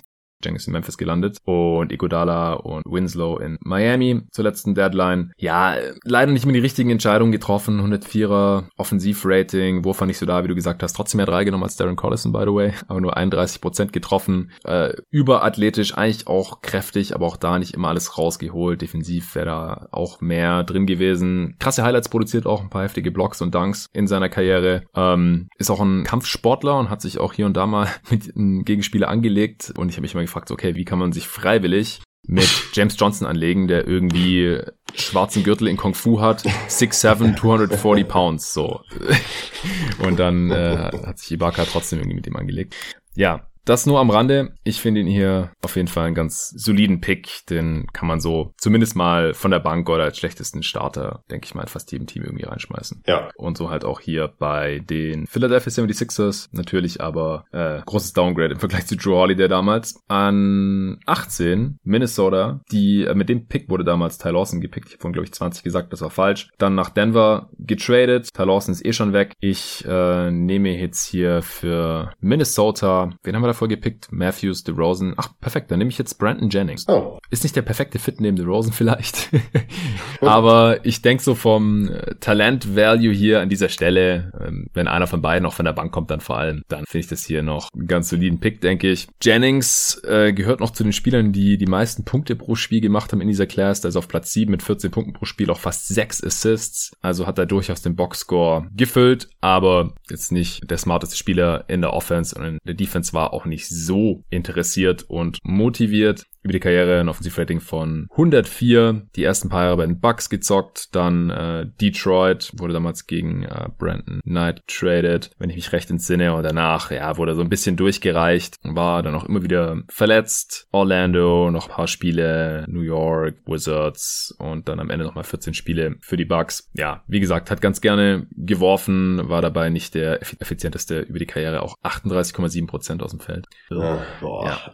True Shooting von unter 50 Prozent, noch schlechter als Rubio. Ja, also was, dann brauche ich auch nicht die drei Punkte pro Spiel mehr. Ja, wenn er halt nee, noch ineffizienter nee. ist als ein Ricky Rubio zum Beispiel und halt in allem anderen einfach schlechter. Der Dreier war eigentlich ganz okay. Acht Dreier von der Possession hat sie fliegen lassen, fast 35 Prozent getroffen. Wie gesagt, Wurfauswahl war nicht so ganz sein Ding. Aber ich denke, an der Stelle hier kann man ihn dann nehmen. Ist jetzt, glaube ich, auch der letzte von diesen ganzen Point Guards hier in diesem ja, Cluster endlich. und für mich halt auch schon der schlechteste von denen. Ja, auf jeden Fall. Hat er nicht auch mal über 50 gemacht? Ich glaube gleich in der ersten Woche oder so in der Liga für die Bucks, 55. Ja, kann gut sein. Ja, habe ich auch so in Erinnerung. Hat auch jeder gleich gedacht, boah, krasser Dude. Aber der hat einfach oft geworfen und in dem Spiel hat er mal viel getroffen. Hat er ja. danach ja dann auch nie wieder hier bei Basketball Reference sieht man ja immer schön die Highs. Was schätzt du, was die zweitmeisten Punkte seiner Karriere waren, wenn du es gerade nicht zufällig auch siehst? Oh, wahrscheinlich ein krasser Unterschied. Ja, deswegen war äh, 32. Nicht schlecht, 37. Also ah, okay, fast 20 okay. Punkte weniger. War dann auch in der zweiten Saison und hatte noch ein paar Mal so 35, 36 gemacht. Ja,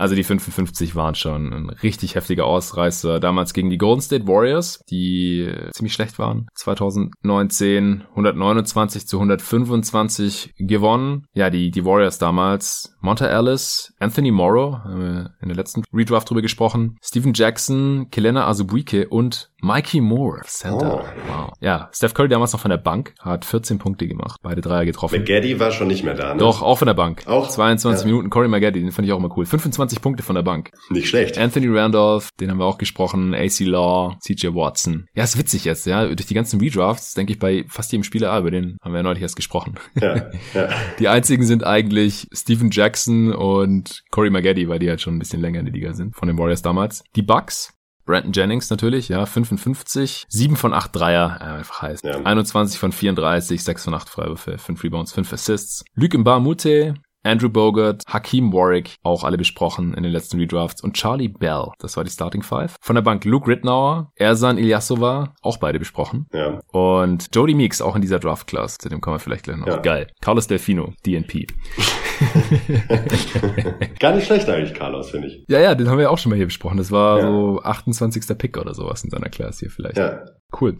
Minnesota, Brandon Jennings, äh, 19 Atlanta Hawks, damals Jeff Teague, der ist schon weg, wie nimmst du? Ich nehme den äh, Shooting Star der Phoenix Suns und zwar Aaron Baines. Ja, über den habe ich gerade tatsächlich auch schon nachgedacht. Aber der, der kam auch erst relativ spät in die Liga. Das ist es halt, Aber ja. Also, er ist der beste Center dieser Class, wenn man Tash ja. Gibson nicht als einen sieht. Ist er auch, auf jeden Fall. Ähm, als Rim Protector und als Screen Setter auch echt gut, wirklich gut. Glaube ich aber eben auch äh, perfekt aufgehoben in einer nicht ganz so großen Rolle, also eher als Bankcenter. Ja. Das ist ja, glaube ich, auch bei den Suns jetzt oft ein Thema gewesen gewesen in, in der Saison. Da bist du natürlich deutlich näher dran. 22 Minuten im Schnitt. Aber hat halt auch ein Career High bei Punkten aufgelegt dieses Jahr. Ja. Deutlich sogar. Ziemlich deutlich. Und trifft halt den Dreier. Hat er nicht sogar in, in diesem Jahr einmal irgendwie fünf oder sechs Dreier getroffen in einem Spiel? Ja, bestimmt. Ja. Also ähm, grundsätzlich als Big auch natürlich in meinem heißgeliebten Spurs Championship Team von 2014 gewesen. Und da halt auch immer Impact gehabt. Also als äh, Defender und als offensiver Spieler, der halt seine Rolle kennt, äh, durchaus zu gebrauchen. Und wie du schon gesagt hast, würde ich ihn halt eben auch neben Gibson, den ich halt auch eher als Forward sehen würde, als besten Center titulieren auf jeden Fall. Aber halt eben leider nur 469 Karrierespiele. Das ist halt das große Manko. Ja, genau. Kaum auch erst 2012, 13 in die Liga. Also auch nur acht Saisons. Ist halt erst die letzten Jahre zu einem wertvollen Spielertypen herangereift. Äh, die ersten zwei Jahre hat er fast gar nicht gespielt. Ja. Ich kann mich noch erinnern, da gab es so ein Video, nachdem die Championship gewonnen wurde. Da war er total dicht. Damals so Babyface ohne Bart und mit Haaren. Also genau umgekehrt im Vergleich zu heute. Da läuft er irgendwie total dicht auf dem Gehweg rum und dann mit, Duncan, mit Tim ja. Duncan und Tim Duncan stützt ja. ihn so und irgendein Reporter oder ich weiß nicht, ob es ein Fan ist, irgendwer, der das Video halt gemacht hat, fragt ihn irgendwas und Baines ist halt voll dicht so, äh. und Tim Duncan so, ey, komm Kumpel, wir gehen jetzt mal nach Hause so. Shut up. Ja. Go home, you're drunk. da kann ich mich erinnern. Ja, und dann Detroit war eigentlich individuell ganz okay und dann Boston war ganz gut und wurde so zum Kultphänomen. Hat ja da dann auch in dieser einen Serie gegen die Sixers angefangen, Dreier zu nehmen und dann seine letzten Saison in Boston hat er ja auch schon 3,6 Dreier von den Possessions genommen, 34 Prozent davon getroffen und dann bei den Suns dieses Jahr halt total explodiert in 42 Spielen, aber nur war er auch viel verletzt. 8,5 Dreier von den Possessions, 35 Prozent. Wenn er das halt über die gesamte Karriere gemacht hätte, so annähernd, dann äh, wäre er extrem wertvoll gewesen. Aber hat halt jetzt erst angefangen und davor war für mich halt einfach ein Career Backup, ganz klar. Ja. Defensiv zwar extrem kräftig und auch smart, aber halt ziemlich langsam. Nicht mobil. Nicht mobil, ja. sehr verletzungsanfällig und er spielt halt auch so riskant, liegt dauernd auf dem Boden rum, rammt irgendwen weg, wird weggerammt, versucht irgendwie Offensivfouls zu ziehen, hat ja auch Steph Curry so das Handgelenk gebrochen leider. Aber er steckt halt auch viel ein und dann ist halt dauernd irgendwas im Argen bei ihm, habe ich das Gefühl. Also ich hätte ihn hier jetzt auch genommen, wie gesagt, habe auch schon über ihn nachgedacht, die letzten paar Picks. Aber dadurch, dass er erst später in die Liga kam und die ersten Jahre halt auch eigentlich keinen Impact hatte, zumindest keinen positiven, ist es glaube ich auch vertretbar, dass wir ihn jetzt erst genommen haben. Ja, glaube ich auch. Ja ich liebe ihn auf jeden Fall. Ja. Und ich bin auch froh, dass ich äh, jetzt mal die Suns nochmal fit sehen kann, weil vor allem zu Beginn der Saison, als er auch Starter war, als Aiden suspendiert war, da haben die Suns richtig viel Spaß gemacht und können wir fast schon vorstellen, dass sie jetzt ein bisschen unterschätzt werden, weil in der Zusammenstellung mit allen Spielern fit, soviel ich weiß, ich auch, dass Kelly Oubre wieder zurück ist, dann könnten die vielleicht hier und da schon mal ein Team ärgern. So, Platz 20, Utah. Eric Manor damals gedraftet. Der ist für mich kein Kandidat hier. Karriere einfach viel zu kurz. Ich nehme. Ja, jetzt muss mal Tyreek Evans hier vom Board. Ja, ja. Ist ja immerhin damals sofort Rookie of the Year geworden, was krass ist bei so einer Class. Also klar, Griffin ist es im Folgejahr geworden. Wir haben zwei Rookie of the Years in dieser Class, hat man noch nicht so oft. Äh, Rubio war noch nicht da und James Harden und Curry aber halt schon. Und ist trotzdem Tyreek Evans geworden hat viel Hype bekommen damals, unter anderem, weil er der einzige Spieler nach Oscar Robinson, Michael Jordan und LeBron James, also absolute Nobodies in diesem Sport, 20, 5 und 5 als Rookie aufgelegt hat. Also er hat den Boxscore auf jeden Fall gefüllt. Die Kings waren da bestimmt auch erstmal ganz glücklich drüber, dass sie ihn geholt haben. Gewonnen haben sie mit ihm aber halt leider auch nichts. Und er war halt auch schon vor dem Draft so ein bisschen Headcase. Also ich habe das vorher auch nochmal recherchiert, weil ich das noch so im Hinterkopf hatte und ich wollte hier echt nichts erzählen, wo ich mir nicht sicher bin, dass es stimmt. Aber er war halt Fahrer bei einem Drive-By, wo jemand erschossen wurde. Sein Cousin hat jemanden erschossen und Tarek Evans ist gefahren. 2007, also zwei Jahre vor der Draft. Ja. Der Cousin ist dann auch in den Knast gegangen dafür. Tarek hat gesagt, ich wusste nicht, was der vorhat und was er da macht und habe es erst realisiert, als es zu spät war. Ich kann nichts dafür sozusagen und ist freigekommen. Ähm, und aktuell ist er halt auch wieder suspendiert für zwei Jahre wie OJ Mayo für Drogenmissbrauch. Also ziemlich uncool alles. Dazwischen war er halt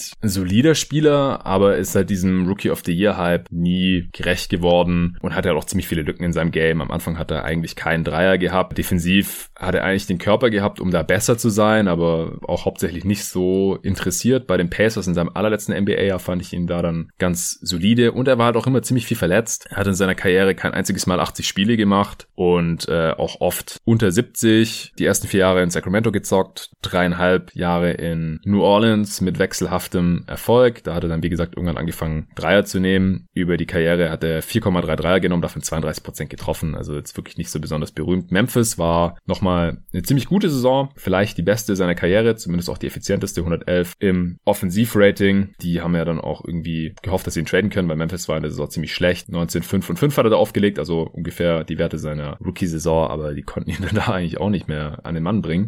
Was halt irgendwie auch schon ein bisschen vielsagend ist. Also er war in seinen besten Zeiten vielleicht ein Sixth Man bei einem guten Team, aber so wirklich gezeigt ja. hat er das halt auch nicht. Nee, seine Erwartung hat leider tatsächlich nie gerecht geworden. Das fasst eigentlich ziemlich gut zusammen. Ich denke trotzdem hier an 20 ist so ein ganz solider ja. Value da, da kann man das dann schon ja. mal machen. Äh, die Karrierelänge war jetzt auch ja besser als bei manch anderem, den wir hier schon gepickt haben. Fast 600 Spiele. Das ist in der Class Platz 15. Und wenn er gespielt hat, hat er auch einige Minuten bekommen. Platz 9 bei den Minuten. Und wie gesagt, Boxscore hat er schon gefüllt. 16 und knapp 5 Rebounds und 5 Assists im Schnitt. Das ist natürlich schon solide. Aber wie gesagt, für mich ja. eigentlich kein Winning Player. Ein noch viel schlechterer DeMar DeRozan. Ja, ein viel schlechterer DeMar DeRozan ist halt äh, nicht so gut. Genau.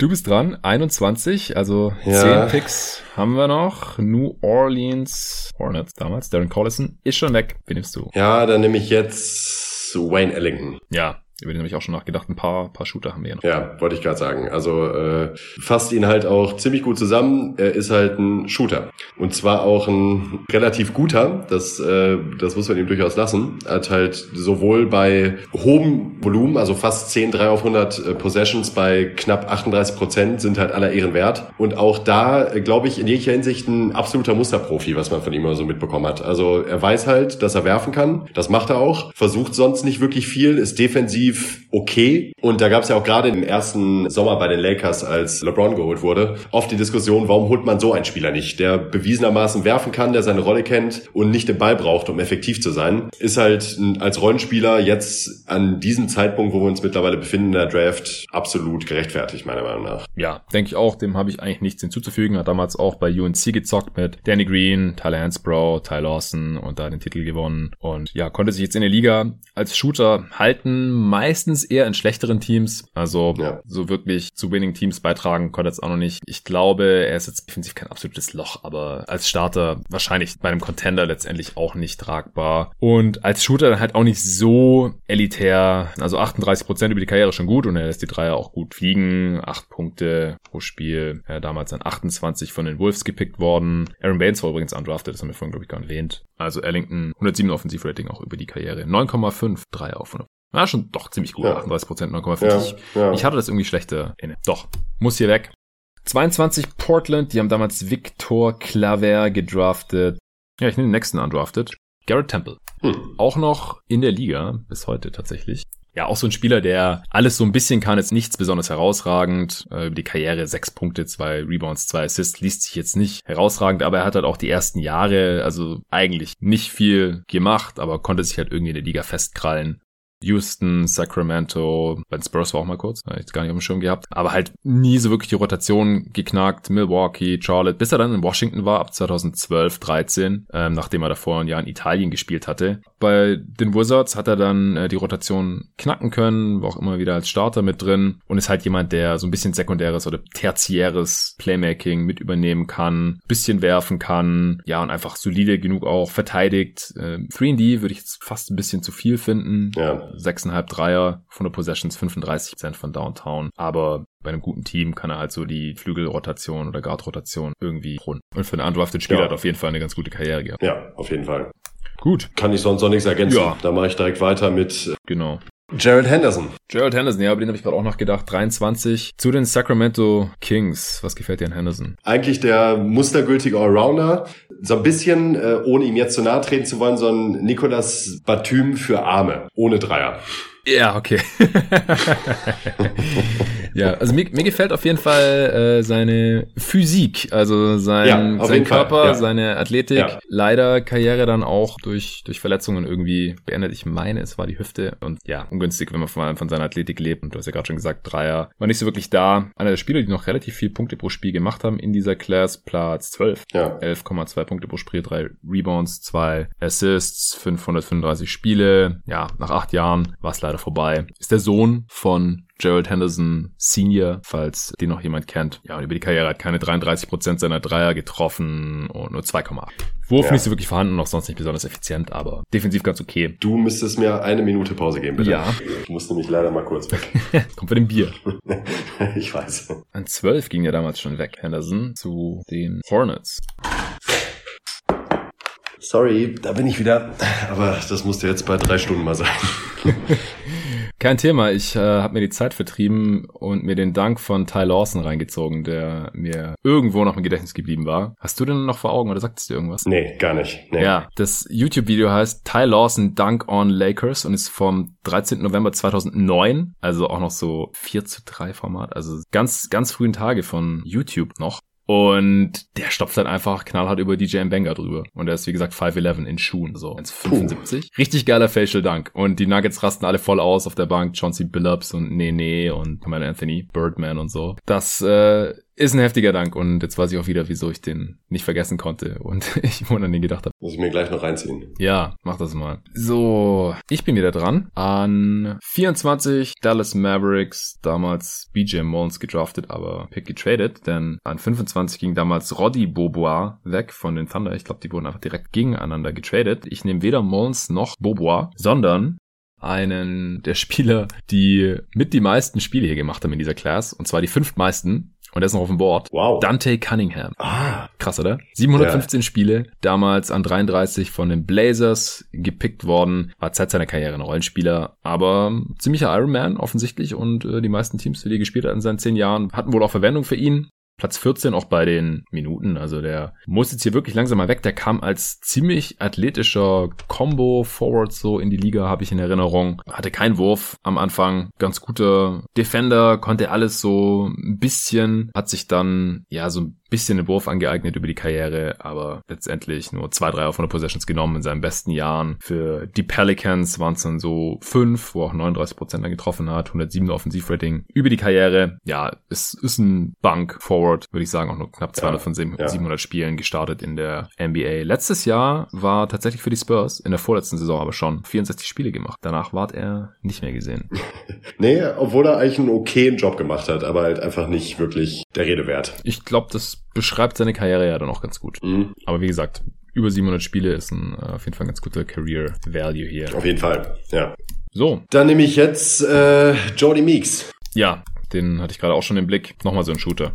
Nochmal ein Shooter, 3D ohne D. Ähm, aber hat halt das Ding gerne fliegen lassen, auf jeden Fall. Da kommt er insgesamt immerhin auch auf 8,7 Dreier auf 100 Possessions bei äh, 37 Prozent. Das ist schon beachtlich. Aber auch da immer eher ein Ticken overrated, meiner Meinung nach, weil er so als 3D-Guy eben irgendwie immer versucht wurde, verkauft zu werden. Und das war halt leider nicht, weil außer dem Wurf hat er halt eigentlich nichts gehabt, wenn man mal ehrlich ist. Ja, und was ich halt immer ein bisschen schade fand, der konnte auch nicht so wirklich gesund bleiben. Also stimmt. Ja. Der hat auch viele Saisons unter 70 Spiele. Mir ist er noch am ehesten in Erinnerung geblieben für seine Zeit in Philly damals diese Elton Brand, Andre Iguodala, Sixers. Da war er oft so der Starting Shooting Guard und dann halt noch ein paar Jahre bei den Lakers gezockt, als sie nicht mehr ganz gut waren. Detroit. Damals von Milwaukee in der zweiten Runde gedraftet. Seine letzte Saison war für die Raptors im Titeljahr, aber da auch nur noch acht Spiele gemacht. Ich weiß nicht, ob er dafür noch einen Ring bekommen hat. Ah doch, steht sogar dran. 2018, 19 NBA Champ. Hey. Ja.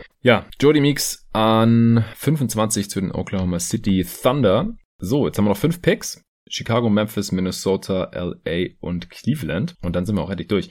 Die Bulls haben damals Gibson gedraftet, der ist bei uns schon weg. Jetzt wird's auch ein bisschen dünn. Ja, ich nehme Omri Caspi, zehn Jahre in der Liga, fast 600 Spiele, acht Punkte, vier Rebounds im Schnitt. Ja, ganz solider Wing, defensiv jetzt nicht so beschlagen. Als Shooter auch immer eher überschätzt. Quote ist okay mit 37 Prozent, aber da war der auch ziemlich inkonstant. 5,63 auf 100 Possessions zwar genommen, aber der hatte dann so Saisons dabei. Bei Golden State zum Beispiel 2017, 18, da dachte ich, ja, hier haben sie sich noch einen Shooter reingeholt, nimmt auf einmal mal nur ein Dreier auf 100 Possession. Ja. Was ist hat das er einfach nicht geworfen. ja, hat einfach nicht geworfen. Das ist echt ja, das große das war, das war sehr kurios in 53 Spielen. Ja, hat da äh, auch noch einen Titel mitgenommen oder wurde vorher entlassen, kein Titel bekommen. Ja, stimmt. Ich glaube, der wurde vorher entlassen. 53 Spiele gemacht in der Regular Season. Dann äh, haben die den Roster Spot aber glaube ich irgendjemand anderen gegeben. Dumm gelaufen für Omri Kaspi, erster israelischer Spieler in der NBA auch. Wie gesagt, jetzt wird's langsam dünn. Hat immerhin äh, bei einigen seiner Teams auch zeitweise eine Starterrolle gehabt, damals von den Kings gedraftet, Cavs, Rockets, wieder Kings, Pelicans, Wolves, Warriors, Memphis. Also ziemlicher Journeyman auch. Aber immerhin zehn Jahre in der Liga.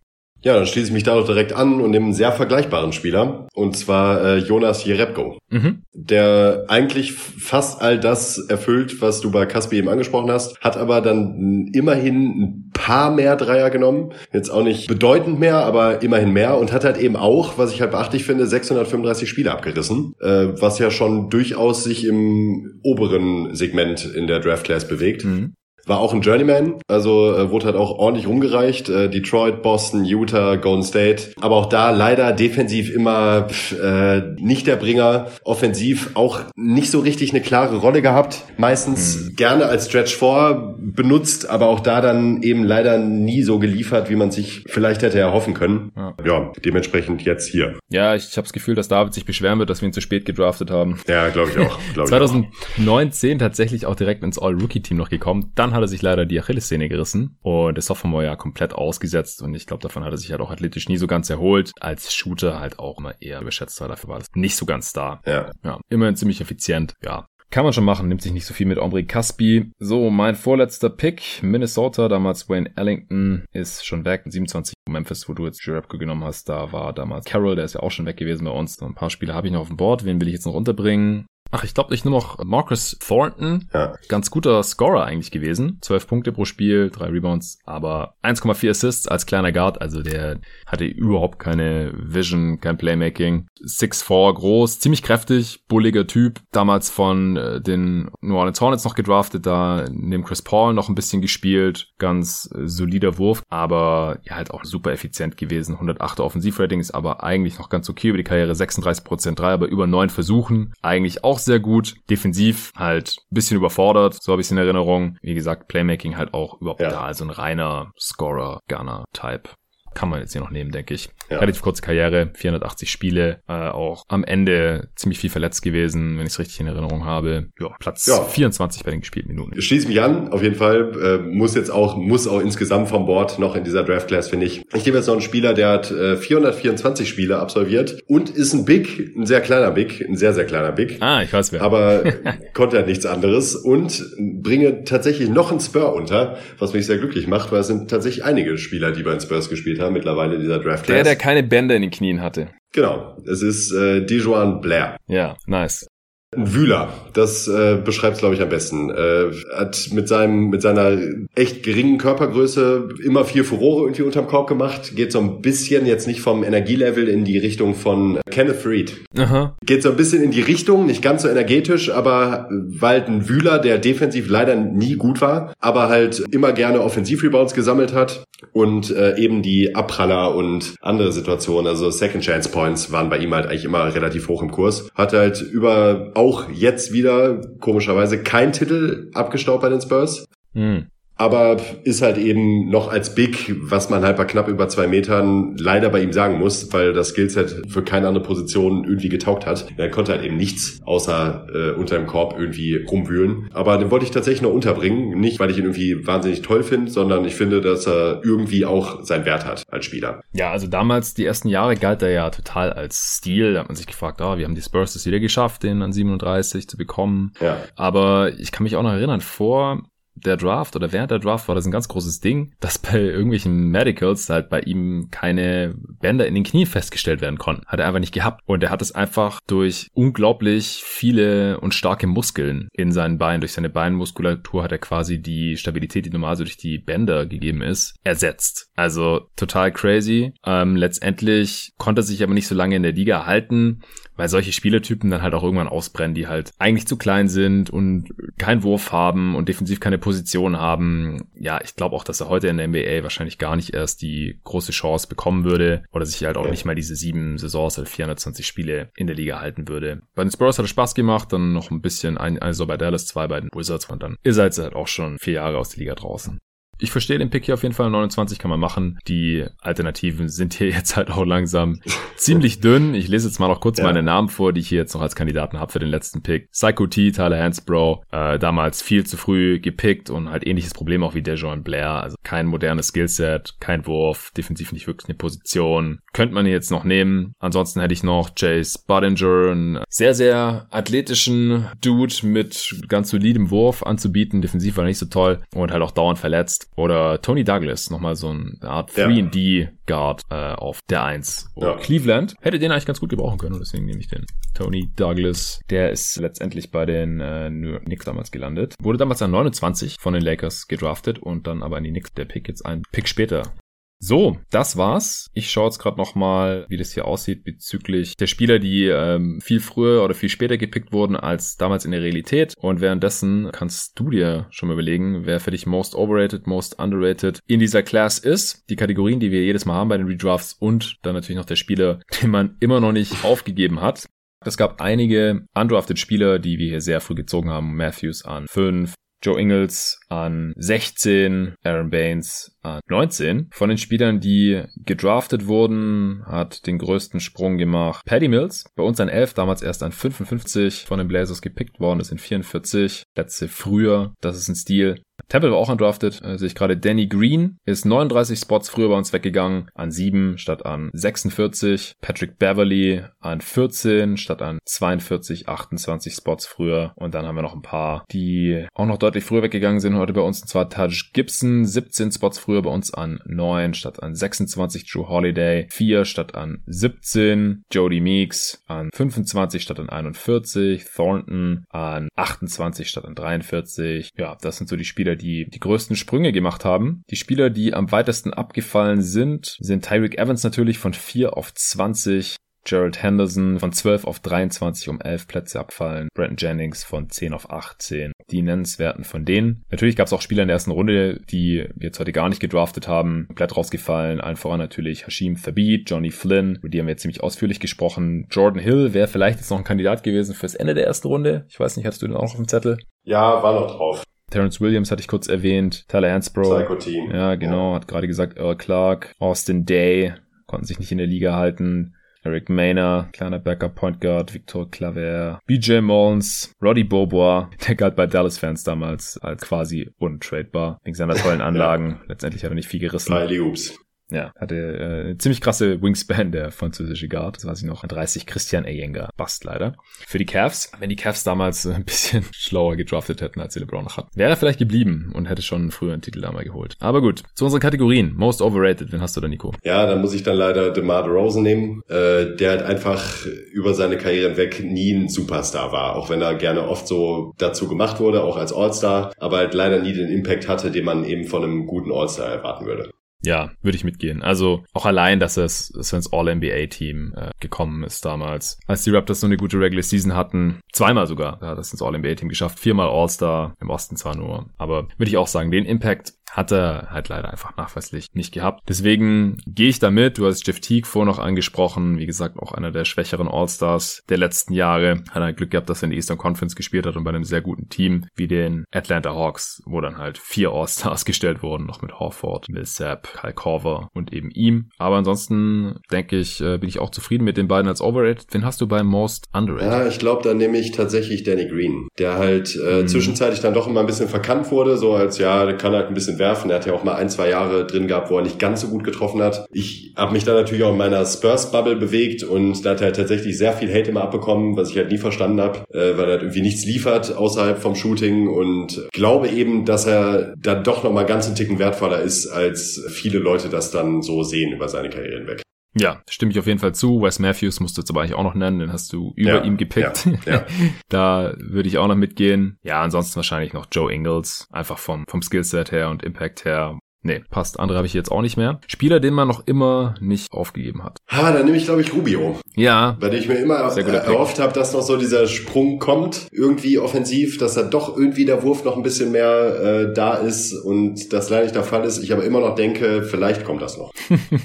Ach, ich weiß nicht. Ich glaube, Rubio ist, wer ist, leider, aber ja, gleichzeitig halt auch ein Spieler, der in Suns jetzt diese Saison schon sehr viel weitergeholfen hat, aber dann in den Playoffs, wenn es halt wirklich um was geht, wenn er bei einem Team ist, das Ambitionen hat, da hat er natürlich dann schon Schwächen, weil da kann schon von ihm weggeholfen werden und da muss man sich halt auch überlegen, ob er vielleicht in einer Crunch-Time-Lineup überhaupt drin sein sollte, wenn es nur um die Offense geht, ja, wenn vielleicht mehr Shooting braucht oder sowas, aber ich kann den Pick auf jeden Fall verstehen. Ich würde hier nochmal Terrence Williams anführen, hatte ich ja vorhin schon erwähnt. Ich habe immer sehr viel von dem gehalten, äh, einfach was die Anlagen angeht, aber wie gesagt, leider hat der Kopf da nicht so ganz mitgespielt und der passt halt auch wieder wunderbar in mein Beuteschema von sehr athletischen Spielern rein. Dann hätten wir es doch, oder? We did it! Woo!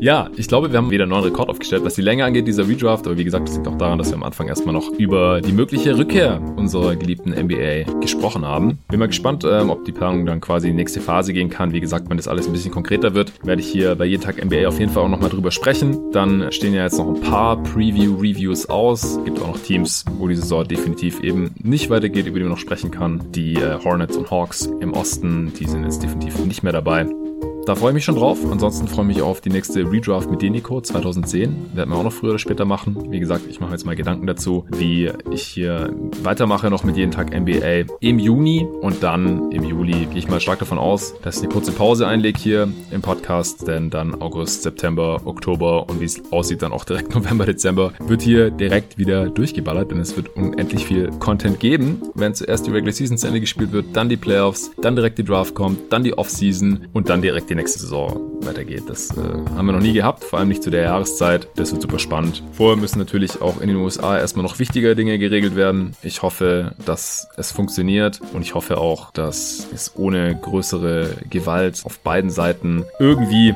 da mal nach vorne geht in den USA, weil was ich da jetzt die letzten Tage so gesehen habe auf Twitter, ich habe mich da total drin verloren, was Polizeigewalt ja. angeht was Rassismus angeht, das, das ist einfach nur übel. Und ähm, ich, ich hoffe, dass die Leute hinsehen und dass sie dann auch entsprechend eben handeln werden und was wir hier von Deutschland aus ändern äh, können oder auch hier in Deutschland ändern können und gegen Rassismus tun können. Da will ich auf jeden Fall auch nochmal zu aufrufen. Wir haben 2020 und Rassismus hat in den Köpfen der Leute einfach nichts mehr verloren. Das ist einfach unmenschlich, braucht man nicht. Und in diesem Sinne, Leute, schaut, was wichtig ist. Und das Wichtigste der Welt ist nicht die NBA. Trotzdem danke, dass ihr hier heute am Start wart. Danke, dass du auch hier dabei warst, Nico. Und bis zum nächsten Mal.